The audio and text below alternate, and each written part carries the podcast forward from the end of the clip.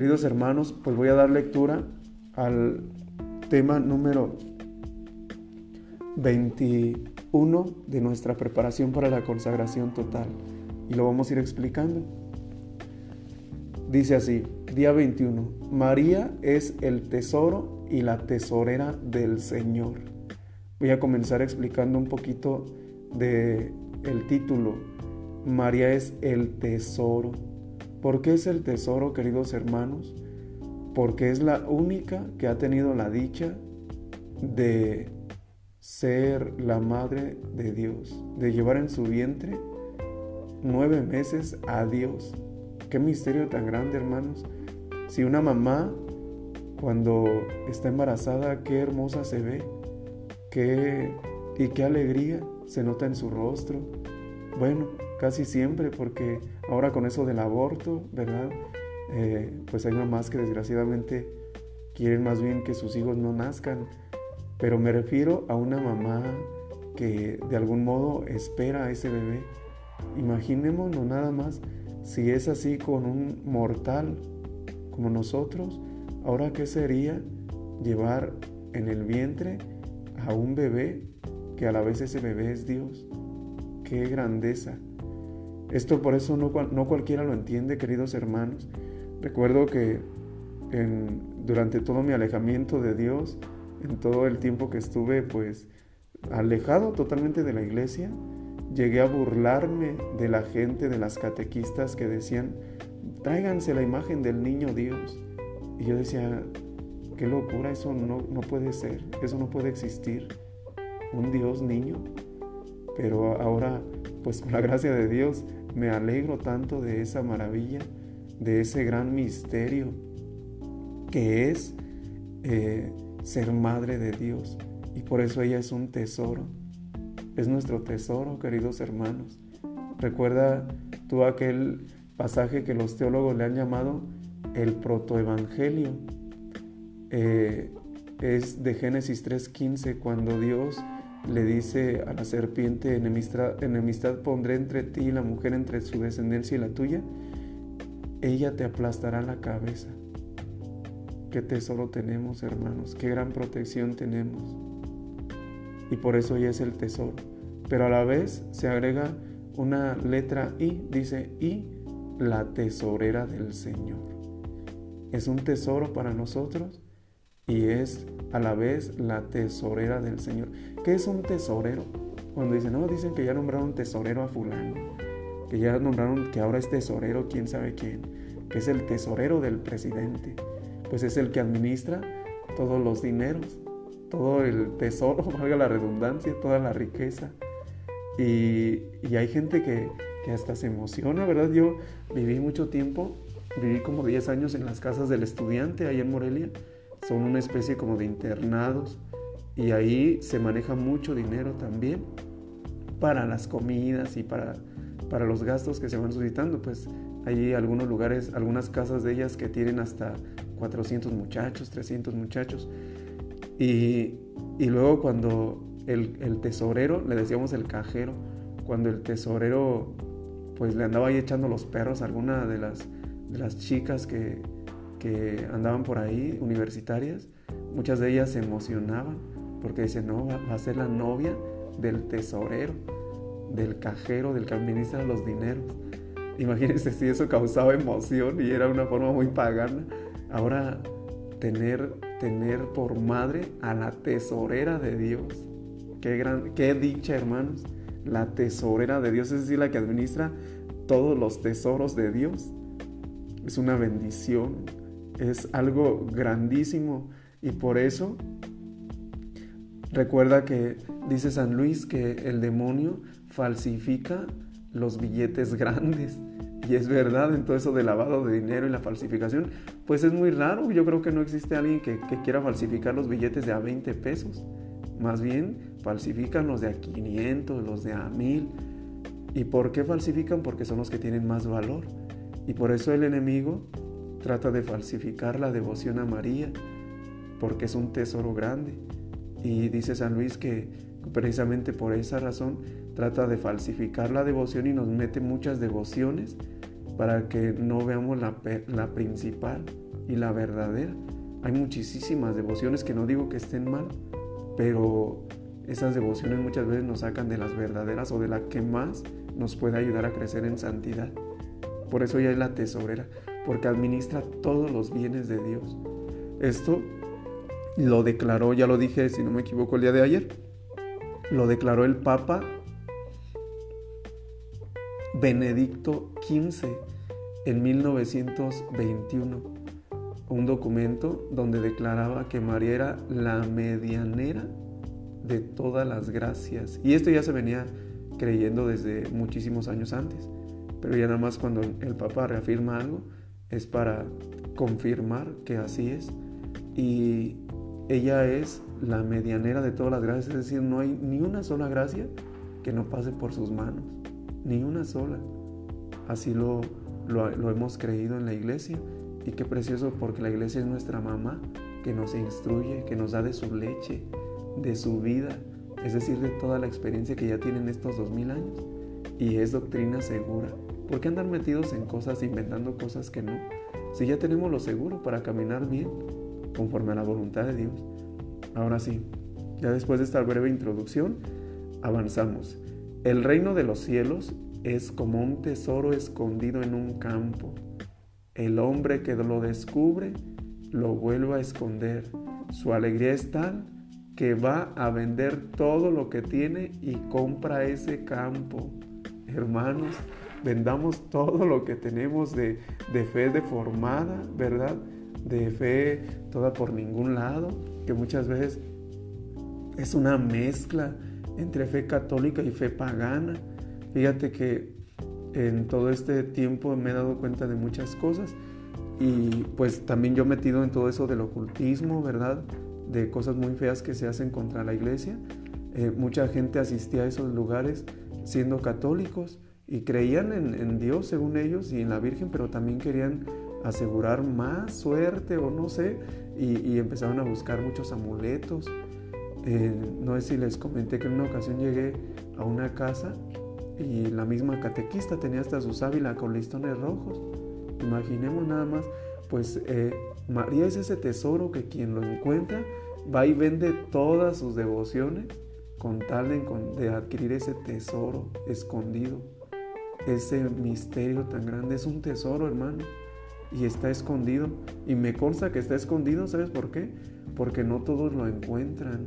He escuchado incluso hasta de, mismos católicos, pues cosas que ya, ya, ya son como tienden a la herejía, porque hay mismos católicos que, que empiezan a inventar que María tuvo más hijos, ¿verdad? Y, cosas así que uno encuentra mismo en, el, en, en la iglesia, en los bautizados, pero eh, lo interesante es que si están con esas cosas, pues eso es señal clara que más bien ya dejaron la iglesia. Es la apostasía, ¿verdad?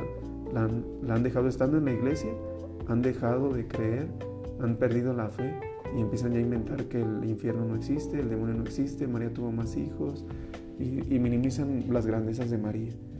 Pues ella es ese tesoro, hermano. Y yo te digo, ahora que estamos conociendo este gran tesoro, ¿tú qué estás dispuesto a hacer? ¿Qué estás dispuesto a vender para adquirir ese tesoro?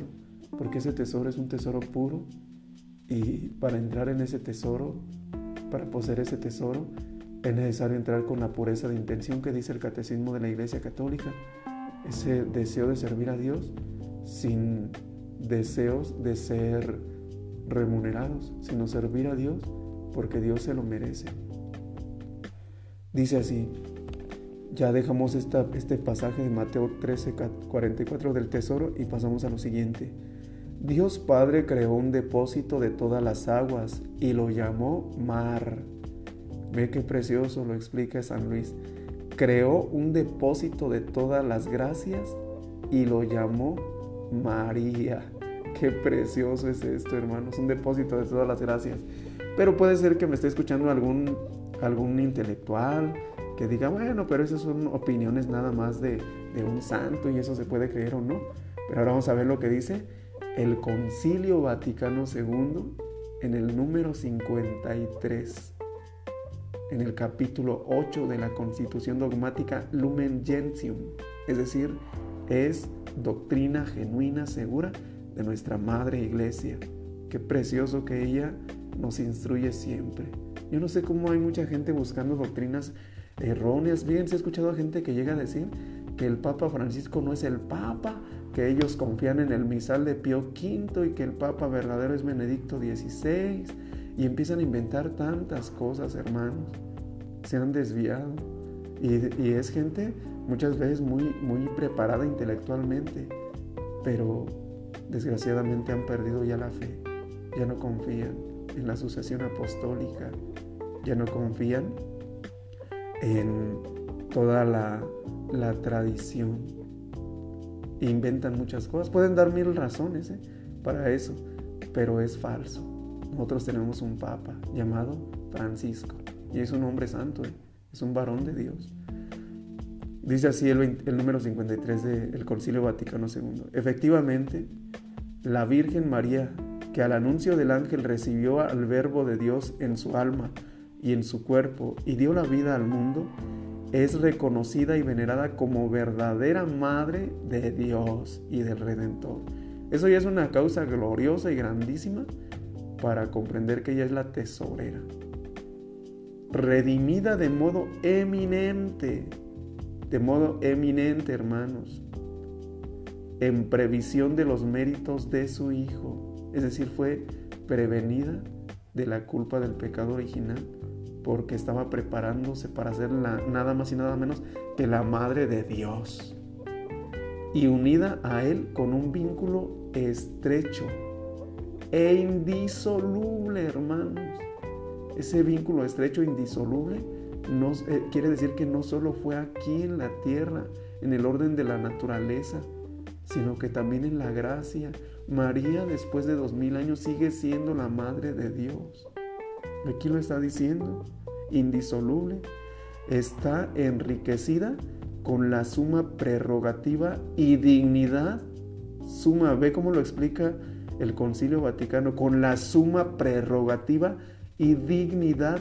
Dignidad viene de una palabra latina, es diño, si no me equivoco, es diño. Y diño significa valor, con un valor eminente, grande, de ser la madre del Hijo de Dios. Y luego dice, la madre de Dios, Hijo.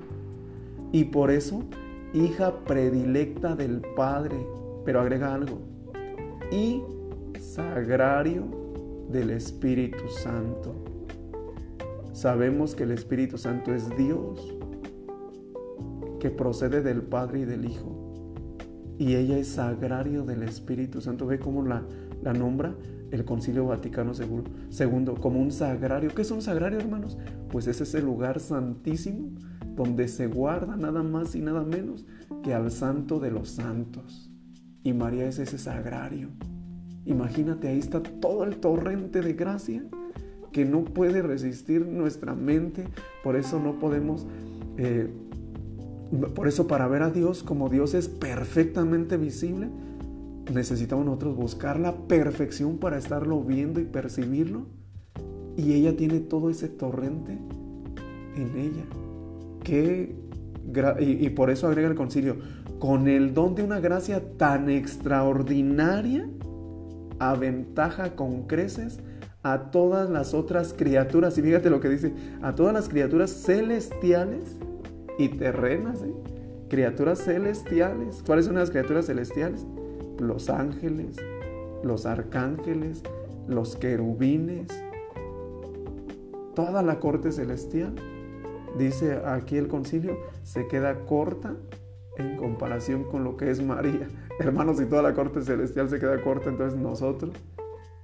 Y qué precioso que Dios nos ha dejado ese tesoro para que nosotros nos valgamos de ella para llegar a Jesús. Por eso aquel santo, si no me equivoco, San Juan Bautista de la Salle decía a Jesús por María. Yo quiero llegar a Jesús, pero por María. Y ahora sí comprendemos esto que dice. Dice San Luis, creó un mar y donde depositó todas las aguas y lo llamó, perdón, creó un lugar donde depositó todas las aguas y lo llamó mar. Creó un lugar donde depositó todas las gracias y lo llamó María. Y ya el Concilio Vaticano II en el número 53 de la Constitución Dogmática Lumen Gentium nos dice que María es ese sagrario del Espíritu Santo, donde están todas las gracias, Toda la santificación de la iglesia, hermanos, ha sido llevada poco a poco por el Espíritu Santo. Él, es el que mueve todo, es el que santifica. Bien, el Dios omnipotente posee un tesoro o almacén riquizo, riquísimo en el que ha encerrado lo más hermoso, refulgente, raro y precioso que tiene, incluido su propio Hijo. Este inmenso tesoro es María, a quien los santos llaman el tesoro del Señor, de cuya plenitud se enriquecen los hombres. Ese tesoro de cuya plenitud se enriquecen los hombres. Fíjense y pensar que yo he escuchado mucha gente que dice, ay, ¿para qué tanto María? ¿Para qué hablar tanto de María? Yo directamente con Jesús en el Santísimo. Y un día un padre me aclaró, me aclaró todo eso. Estábamos viendo la materia de teología de la creación. Este sacerdote muy joven, por cierto, mucho más chico que yo en edad, pero grande en sabiduría, eh, nos dijo, nos enseñó que Dios ha dejado eh, intercesores para que seamos humildes. Dice que es un acto de humildad buscar ir con, los santos, con los intercesores. Es un acto de humildad. Y pensar que hay gente que dice, no, yo directamente con Dios, yo directamente. Eh, ahí pues se está reflejando un poquillo de soberbia, ¿verdad? Si no digo tanta, por no decir muchísimo, porque nos, por algo Dios lo dejó recuerda, eso no estoy inventando nada, nada más hay que leer las escrituras. Juan, Evangelio de San Juan capítulo 19, 25, 26 y 27, cuando Jesús dice, mujer, ahí tienes a tu hijo, hijo, ahí tienes a tu madre, nos entregó el mismo Jesús ese gran tesoro. Nada más que de repente el demonio de la intelectualidad nos acecha y nos dejamos envolver y empezamos a inventar cosas pues extrañas. Dios Hijo comunicó a su madre cuanto adquirió mediante su vida y muerte sus méritos infinitos y virtudes admirables, le comunicó todo a María. Por medio de ella aplica sus méritos a sus miembros, les comunica sus virtudes y les distribuye sus gracias. María constituye su canal misterioso por el cual hace pasar suave y abundantemente sus misericordias. Queridos hermanos, cuánto se avanza en virtud desde María, cuánto se crece es un tesoro precioso. ¿Cómo quisiera que, que verdaderamente creyéramos esto, hermanos? Y no sabes de cuántas cosas te evitarías, de cuántas luchas te evitarías. Porque ella es ese canal. Por algo, Benedicto XV, en 1921, eh, remarcó que ella era la medianera de todas las gracias, hermanos. Cualquier gracia que pedimos, nos llega gracias a María, aunque no pidamos su intercesión, si la adquirimos. Si adquirimos esa gracia, nos llega, aunque fíjate qué tan buena es ella que aunque ni siquiera la invoquemos, ella intercede por nosotros. Le dijo, no recuerdo si a Santa Matilde o a Santa Gertrudis, alguna de esas santas místicas, les dijo, yo estoy más ansiosa de darle a mis hijos que ellos de pedirme. Imagínense nada más. Ella tiene más ganas de, de darnos que nosotros de pedirle. Y más cuando lo que pedimos es conforme a nuestra salvación. Hermanos, si nos da, nos hace milagros, nos da, eh, nos da salud muchas veces, ¿verdad? Yo he sido testigo de muchísimos milagros de María. Eh, bueno, no de ella, sabemos que lo hace Dios, pero a través de ella. Y si es así, ahora qué será si pedimos cosas conforme a nuestra salvación? ¿Qué es lo que más le preocupa? en sus apariciones es lo que ha dicho, mucha gente se está condenando y ya no hay quien ore por ellos, por eso recen el rosario. Bueno, ya voy a terminar. Por medio de ella aplica sus méritos a sus miembros, los comunica sus virtudes y les distribuye sus gracias. María constituye su canal misterioso por el cual hace pasar suave y abundantemente sus misericordias. Dios Espíritu Santo comunicó sus dones a María, su fiel esposa, y la escogió por dispensadora de cuanto posee. Ella distribuye a quien quiere, cuanto quiere, como quiere y cuando quiere, todos sus dones y gracias. Y no se concede a los hombres ningún don celestial que no pase por sus manos virginales, porque tal es la voluntad de Dios que quiere que todos lo tengamos por María. Acudamos, propósito, acudamos a Dios en María para obtener de Él lo que esperamos por medio de ella. Reflexión, inmenso tesoro es María. Entonces, eh, en las oraciones, hermanos, eh, están esas oraciones que les publiqué, pero además ya se nos invita a rezar diariamente el Santo Rosario. Por eso tú no lo olvides. El rosario lo estamos transmitiendo a las nueve y media de la noche por Facebook todos los días. Pero si no puedes unirte, tú rézalo en tu casa. Pero elige ya y comienza a rezar el rosario para que María te vaya reafirmando en esta consagración y no abandones, no desistas. Llegan tentaciones, deseos de ya abandonar los temas y todo, pero vuelve a, sacar fuerzas de flaqueza y, y vuelve a retomar todo. Recuerda las palabras del Apocalipsis, vuelve a tu primer amor, porque de lo contrario, dice Dios, vendré contra ti.